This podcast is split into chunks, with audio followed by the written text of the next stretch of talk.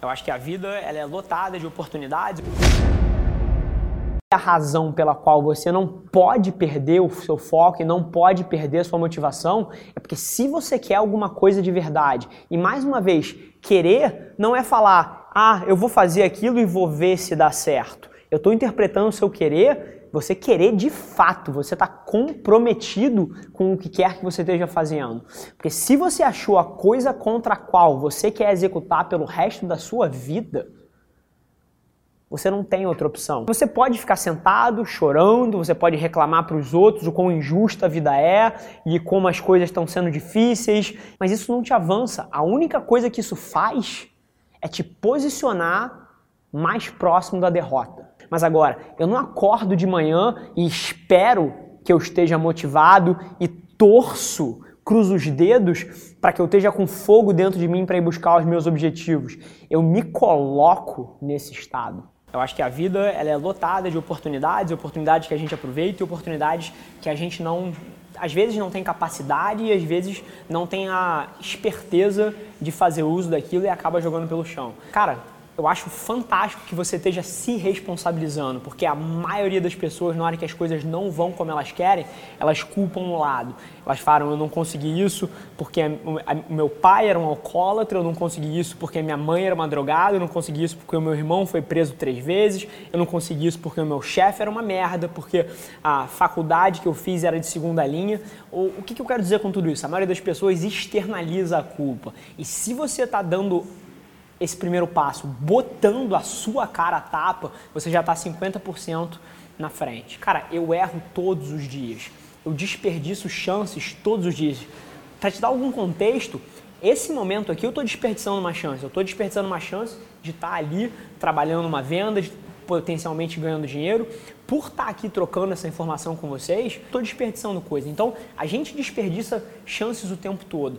A quantidade de erros que eu cometi nos últimos três anos, enquanto eu estava construindo o que a gente tem aqui hoje em dia, é gigante. Agora, a grande diferença é que eu não respeito os meus erros.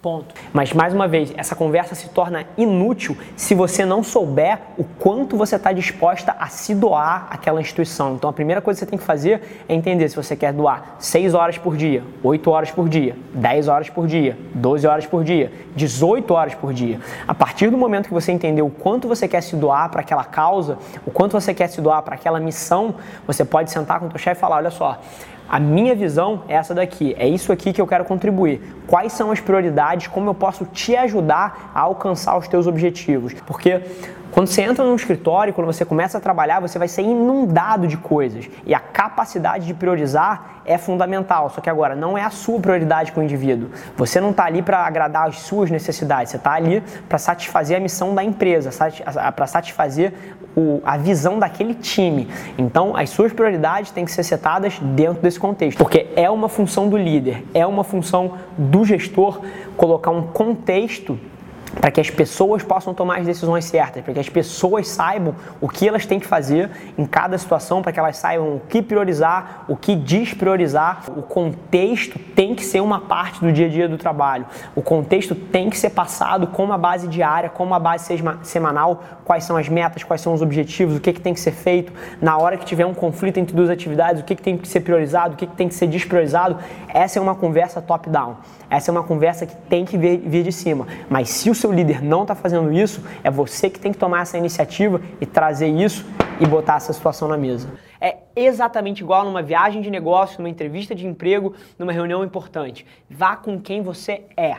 E aí sim, trabalhe todos os dias para estar o mais pronta possível, mas não queira reinventar a roda dois dias antes. A maneira que você vai chamar atenção é sendo quem você é fazendo perguntas inteligentes, ao invés de querer, ao invés de querer ser aquele palhaço que está o tempo todo querendo chamar atenção, querendo colocar um pensamento inteligente, cara, vai com quem você é. Na hora que você tiver alguma coisa relevante para falar, vai lá e fala. Não fica se forçando a querer participar da conversa. Te garanto uma coisa: as salas de reunião onde eu olhei para as pessoas e falei, cara, esse cara é inteligente nunca eram as pessoas que falavam desenfreadamente. Eram as pessoas que faziam as perguntas certas e que, através das suas perguntas, guiavam a atenção e a conversa para onde elas quer, que, queriam que ela fosse. Você pode estar numa fase de explorar várias paixões, de explorar as suas curiosidades. Ninguém precisa se dedicar 120% a uma coisa que ainda não acha que é o que ressoa com você. Você pode sim, você é jovem, Cara, testar várias coisas, doar 20% aqui, 30% ali, 40% ali e começar a entender quem você é, entender o que você quer fazer com a sua vida.